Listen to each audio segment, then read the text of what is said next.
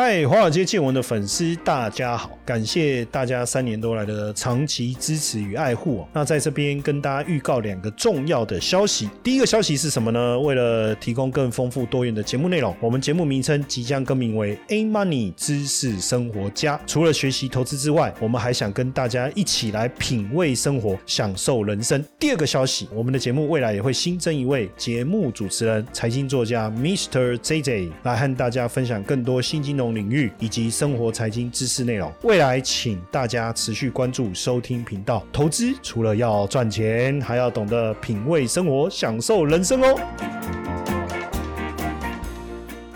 好，各位观众朋友们，大家好，欢迎收看、收听今晚的这个节目，我是这集的主持人 Mr. JJ。那这一集呢，我们邀请到一位非常重量级的来宾，就是我们的古怪教授谢承彦。那请大家热烈欢迎教授登场。嗨，大家好，大家晚安。好，那这一集的话，我们想要和大家呃来聊一聊哈，就是关于这个 token 和法币哦，因为呃我们知道最近整个加密货币。它的一个呃走势算是受到金融市场。哦，一个不稳定性的影影响嘛，所以整个十六号、十七号的时候，加密货币的那个比特币啊，它从两万八下跌到两万六，哦，这个跌幅将近有七 percent 之多。那甚至更有网络上更谣传是说，哇，会不会是那个马斯克投顾他们家的那个 SpaceX 是不是又在到货了？所以呢，今天我们特别邀请哦我们的财经专家古怪教授来和大家分享一下他对于整个加密货币的一个市场哦，他的一个看法。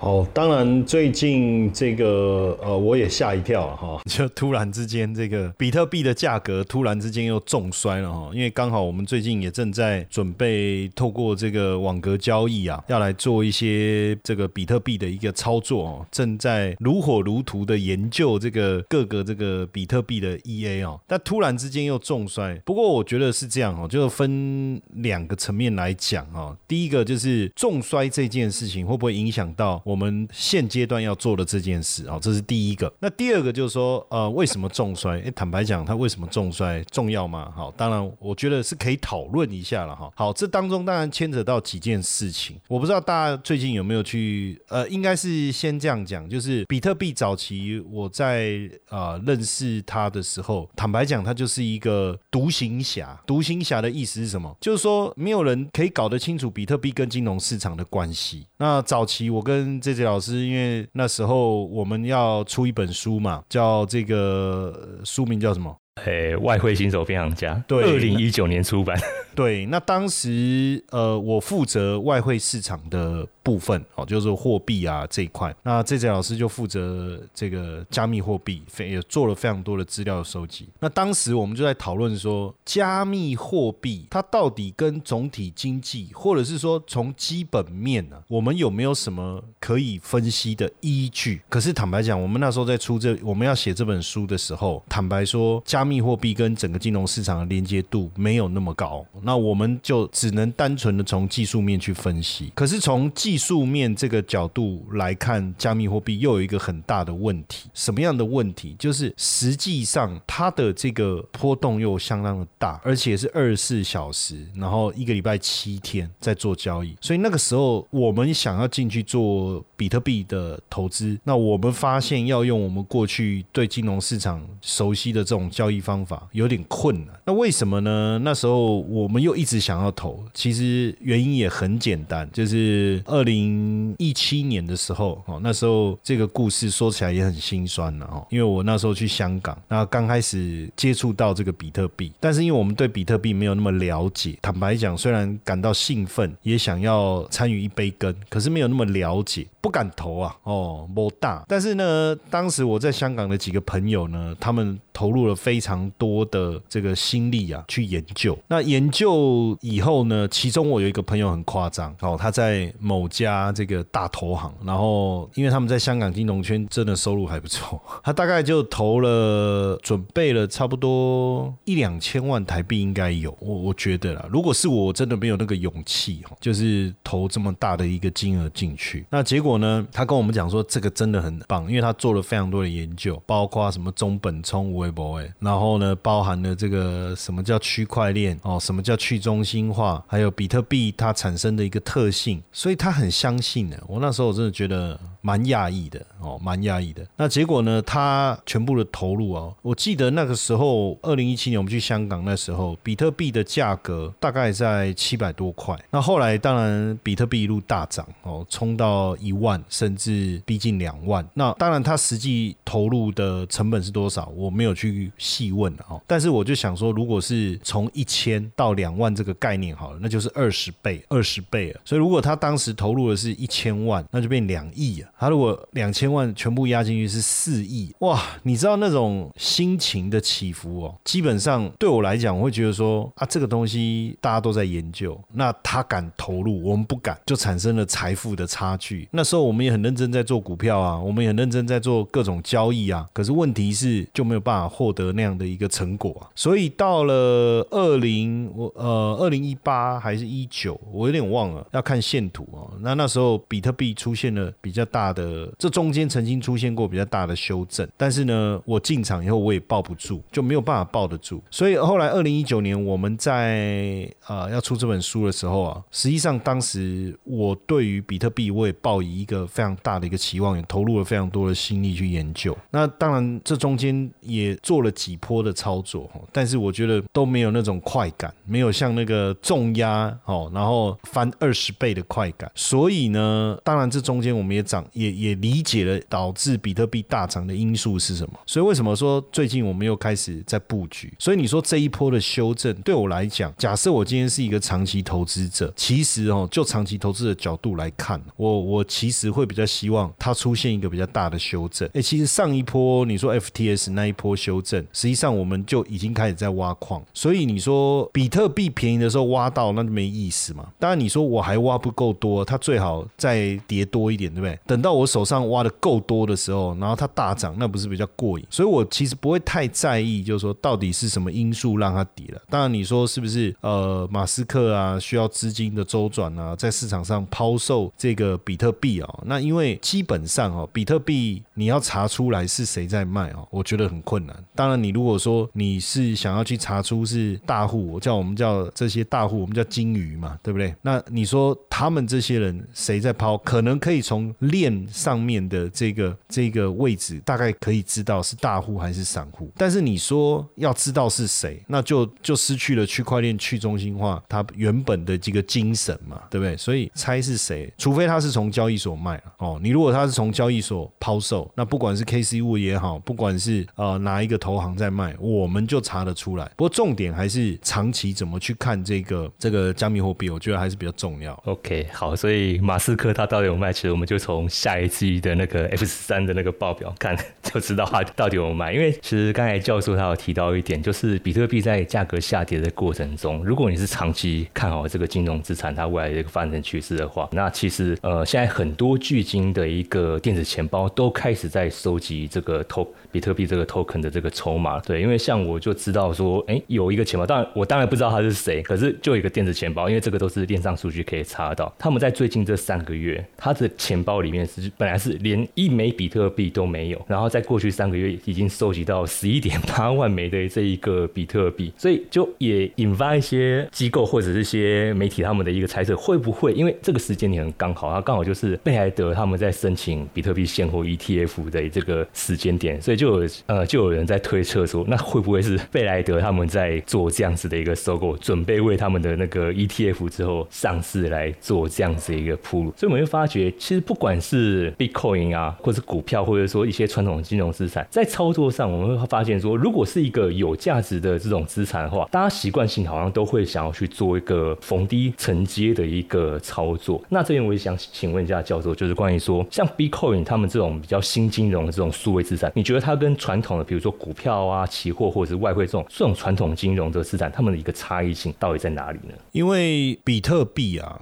也好，以太币也好，他们被称为 token。token 是什么？token 就是代币嘛。简单讲，就是你去汤姆熊的时候，你要换代币，对不对？那你去那个还有哪里可以去去换代币？反正你去游乐园，你就是换代币嘛，对不对？那你换了代币以后，假设你今天走出这个游乐园，你的代币掉了，有人捡到了，假设他没有认出来是汤姆熊的话，我我我我想他他就跟乐色没什么两样。但是假如说今天你在汤姆熊捡到这个代币的话，那就不一样了嘛，因为你你就拿起你你就拿起来你就去就就去玩那个投篮球的啦，或者投什么的，对不对？这个其实就是为什么有些人，比如说像巴菲特，他就认为说比特币没什么鸟用，那因为他没有进汤姆熊，他是在汤姆熊外面嘛，对不对？哦，那你如果说他今天进了汤姆熊，他就会觉得说，哎我 Q 掉这代币哦，我也是买来升级下赛车嘞，对不对？玩一下碰碰车，思维是这样哦，所以跟我们不管是股票市场也好，哦，或者是说，我们就先把它拿来跟法币先做一个比较了哈，就是代币跟法币的差别嘛。你假设我今天拿的是新台币，我到任何的地方我都可以消费嘛，但是如果我拿的是汤姆熊的代币，我只能在汤姆熊使用嘛，所以就比特币来讲，它就产生了一个各个国家成不成承认它地位的问题，承不承认它地位的问题。有的地方就承认，你看像中国就完全否认比特币的存在嘛，对不对？那你看像过去俄罗斯本来也否认，到后来被美元被美国狙击，这个叫围剿之后，不让他使用美元以后，哎，他也逼得不得不承认比特币。那你说像在北韩，他们就交易比特币啊，因为这个东西反正就最好你美美国不喜欢什么，你跟我讲，我就偏偏要跟你作对。所以比特币也好，以太币也好，它变成是讲去中心化哈。那更白话文讲，就是它自成一格了，自成一格。所以它跟法币的差别就在这里。那当然，你它要有它的法定的一个地位，那就必须要这个各国之间的同意。就像在台湾，比特币就被视为就是代币，就 token。简单来讲，就是你在交易比特币，就很像在交易汤姆熊的代币是一样的哦。它不是被视为像股票这样的啊，我们叫 security，叫证券化的产产品，不是就不是。那当然，在交易股票也好，刚才其实这次也讲到贝莱德是吧？那你说像这个贝莱德的部分，他突然去买一堆比特币，大家市场传言是他了，我我看应该也是啊，因为现在你从没有到有，一口气买那么多，钱多有任性成这样嘛？那所以你去思考一件事哦，就是如果是他，他为什么要做这件事哦？那当然，慢慢的，比特币跟金融市场的连结度已经开始越来越高了。就光贝莱德他们发行比特币的 ETF 这件事情，就开始产生一些不同。所以我觉得未来的世界就会产生一些变化。在这个时间点之前，确实我认为比特币跟真实的金融环境的连结度并不高。但是你会慢慢的发现，为什么最近刚才前面问到为什么会比特币大跌？那有没有可能比特币跟美元之间的关系，比特币跟黄金之间的关系，比特币跟通货膨胀之间的关系开始产生一些高度的连结？为什么？呃，原因很简单啊，因为有钱人他开始也持有比特币啦，他不是把它当做一种收藏，而且把它当做一个资产的时候，这个资产假设哈，突然有一天这个汤姆熊的代币大家觉得有价值，比如说哪一天我也不知道什么场景会这样，那你会开始把这个汤姆熊的代币当成你的资产来配置的时候，你就开始会有所谓的替代性，对不对？你会有选择性。那我今天到底我要持有黄金还是比特币？我要持有美元还是比特币？那影响美元跟黄金的要素会不会也去间接的影响比特币？你想要持有它的意愿？那这个时候，比特币是不是就跟真实的金融市场，我们讲真实的世界，Welcome to the Earth，对不对？就产生了高度的连接性。其实这几年已经开始了，从这个这个马斯克哦。他开始投资比特币，从特斯拉可以用比特币来买车，然后到 Casey Wood 投资这个比特币，到我们讲灰度的这个基金，甚至我们讲 Coinbase，然后 Coinbase 股价股票上市，其实都开始跟金融市场产生高度的连接。当然，如果那为什么我讲这个里程碑啊，或是这个拐点呢，会是在今年或明年？因为如果贝莱德，因为也不止贝莱德哈，有很多的这个大投行基金公司都在申请这个比特币的 ETF。那我想问的是。几个问题嘛，第一个，他们为什么要呃为什么要成立这个 ETF？第一个，为什么要成立 ETF？那第二个就是成立这个 ETF，它必须做哪些事情？那第一个问题是为什么要成立 ETF？原因很简单嘛，因为他们发现金融市场需要比特币嘛，对不对？他们发现金融市场需要比特币嘛，啊，不然就就好像黄金 ETF 一样啊。如果大家没有兴趣投资黄金，他成成立 ETF 干嘛？他吃饱了撑着，不可能嘛。但是当他发现大家想要投资，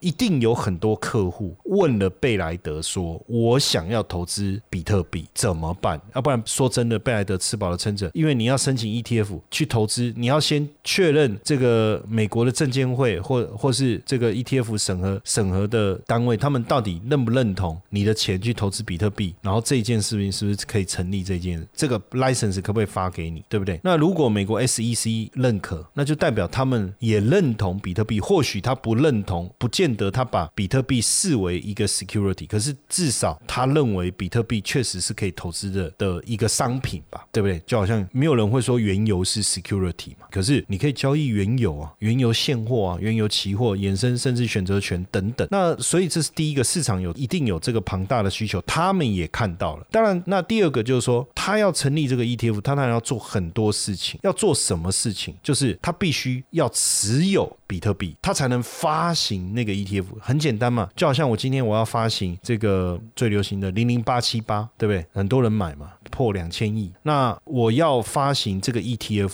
你要跟我买这个 ETF，我必须先持有那些股票，对不对？我才能把它制作成 ETF，然后再卖给大家嘛，就是给大家募集资金啊，不是卖。那同样的，我要发一个比特币的 ETF，那我一样嘛，我要先有比特币，然后把它变成一个呃 ETF 的这个形式，然后再跟大家募集资金嘛，它的流程就是这样。那当然是不是说未来一定？看好比特币的走势，那是一回事。但是市场的需求量一定是，就是市场一定有。而且过去啊，会想要持有比特币的人是谁？我我就讲两种人嘛。第一种就像这次老师讲的工程师嘛，因为只有他们才看得懂。那还有一种人是谁？毒枭嘛，走私的嘛，军火商嘛。因为去中心化，那对他们来讲，那这种东西最好了，无法追踪嘛，对不对？所以过去当然你要发 ETF，大家就觉得啊，你是不冲上？对不对？你是要跟这些。地下经济往来吗？诶，可是当台面上这些正规的投资者、这些有钱人，他也开始真的想要拥有比特币的时候，哦，我我刚才讲真正的正规的资产配置，他想要持有比特币的时候，你就去想，你就把它想成它就是一个资产嘛。你说，哎，可是比特币有没有利息？看那黄金有利息嘛，对不对？呃，那你说比特币流通不好，你知道现在比特币在市场上流通的量有多大吗？那所以呢，所以当然就有这样的一个需求产生的时候，它就正式的浮上台面了。所以或许啊，哈，或许就是我们讲比特币，它就是叫 token，那它不是正规的法币。当然还需要很多，比如说这个萨尔瓦多，是不是？他们就承认嘛。那像台湾就不承认比特币为一个货币。但是台湾不是不是说比特币违法哦，这个是不同的哦。我们讲承认不承认的意思是说，诶，他比如说在美国，他不认为比特币是一个。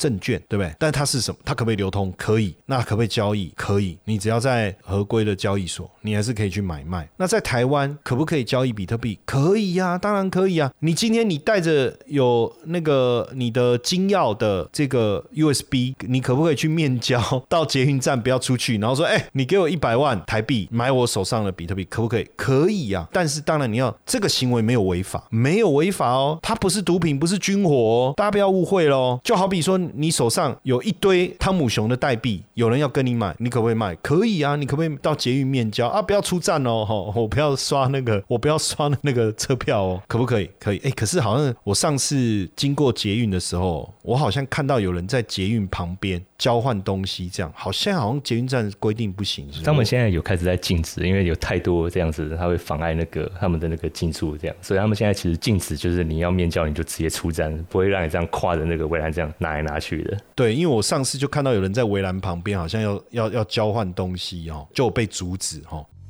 比特币即将迎接暴涨行情，你确定要错过这个大好机会吗？来好友搜寻小老鼠 i u 七八，输入 a i，我将在币蒙犀利这档节目里带着你在加密货币无往不利哦。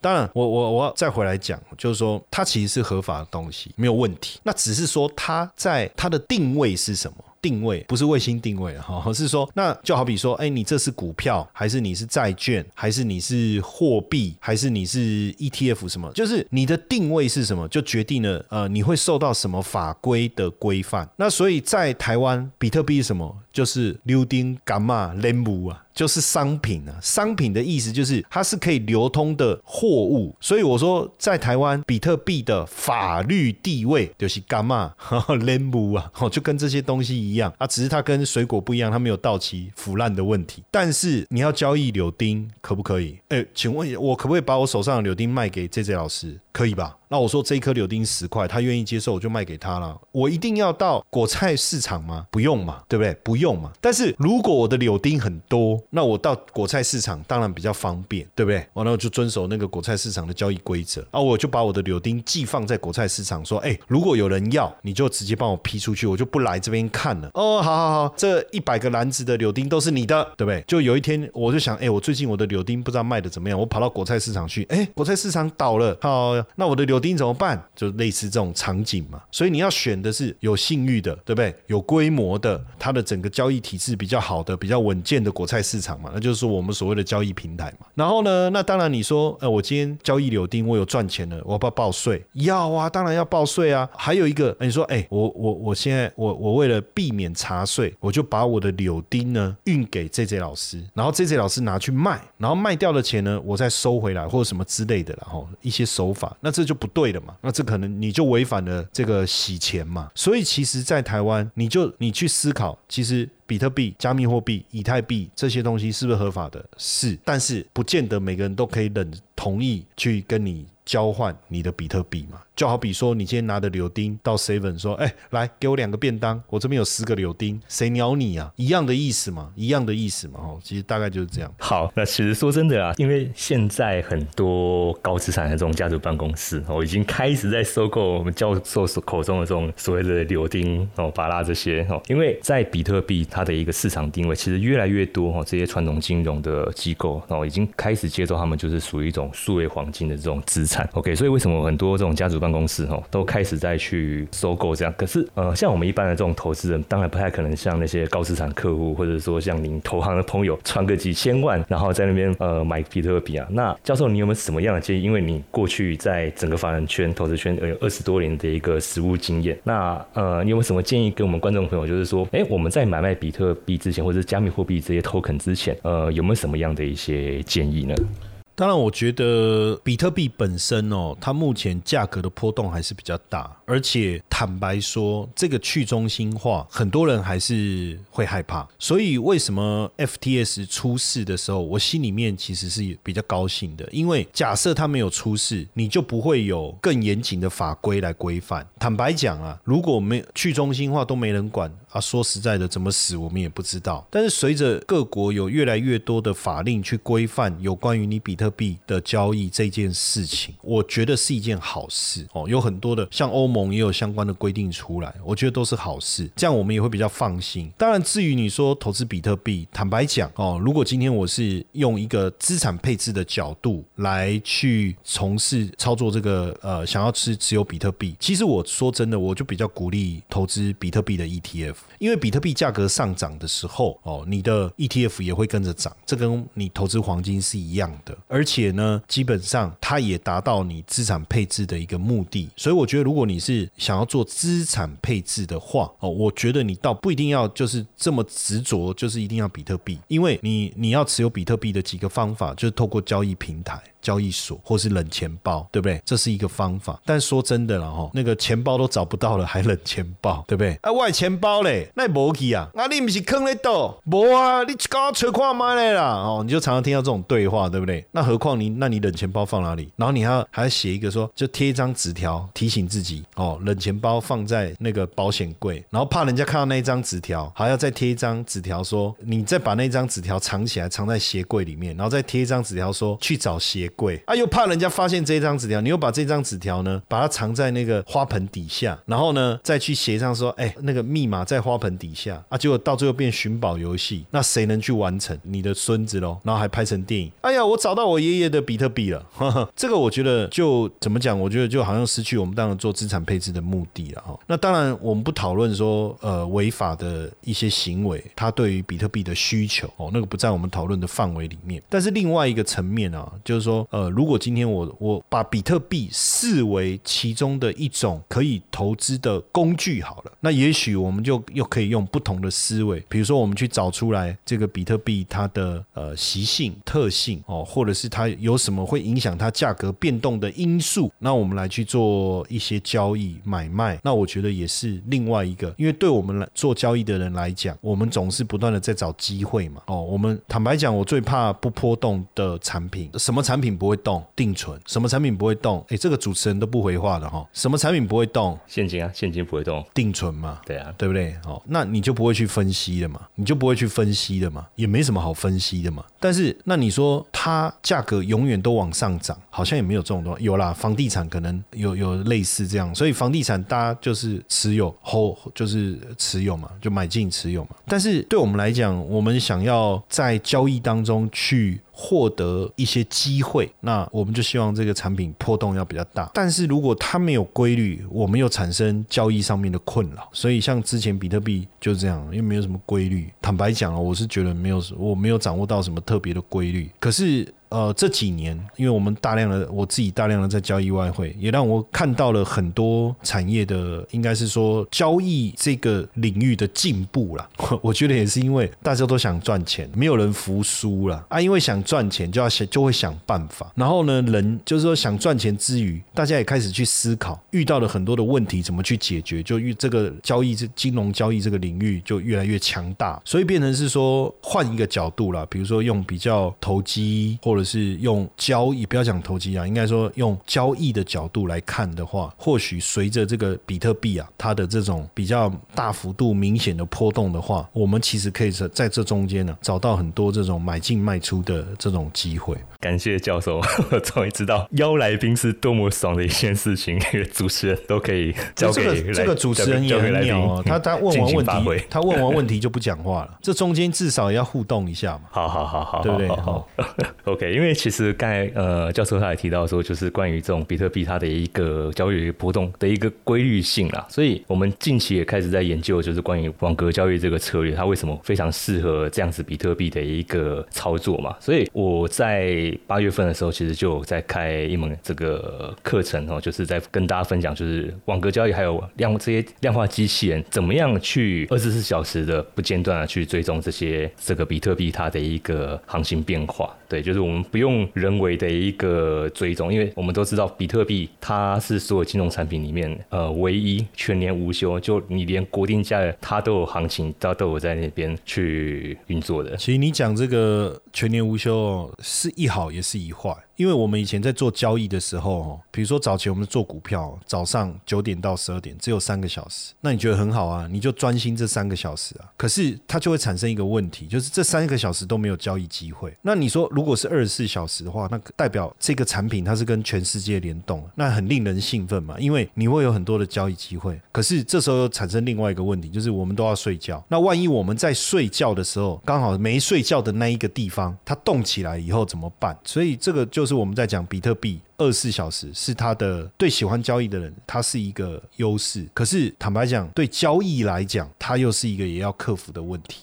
对，没错，在我们交易员都没办法休，没办法休息，没办法下班这样子，所以这也是为什么我会开这个课程，就是想要跟大家分享我们怎么样去运用这种量化交易的这个机器人。我们不用这样自己亲自去盯盘。那其实现在很多平台他们的这个量化交易的机器人都已经设计的非常的简单。其实你基本上就是手机 app 打开，你也不用自己写程式，它就是一个很简单的这种栏位参数。你只要决定说，哎，你这个机器人你想要用多少资金来去做这个买进，它后面剩下的参数。它就会自己去帮你做自动的运算。那你觉得说，哎，它参数算出来，它的利润你是可以接受，然后风险你也可以接受。那剩下就是让它自己去二十四小时的去做这个追踪。所以各位观众朋友或者是听众朋友，如果对这方面的一个呃资讯哦，你是很感兴趣，想要赶快的去积极的投入的话，都欢迎大家可以加入我们的这个赖的好友群，加入我们这个节目的官方赖小老鼠 iu 一七八。加入好友之后呢，你在讯息栏里。面输入 AI 两个字，OK，那你就可以取得这个赖好友群的一个加入连接。OK，那这个赖好友群呢，基本上我每个月我都会亲自来帮大家整理这个关于当月份加密货币一些最新的这个学习包，那让大家可以更进一步的了解整个币圈它现在进步的一个状况。那同时呢，也会分享我在近一周哦币圈哦观察到的一些投资机会或者一些好用的工具，我都会在这个群组里面来和大家互动。好，那也很感谢我们教授今天哦来上到我们这这个节目。那我们的节目就到这边，谢谢大家，谢谢。接下来就是我们今天的彩蛋时间，iPhone 领取代码 L 零二五一。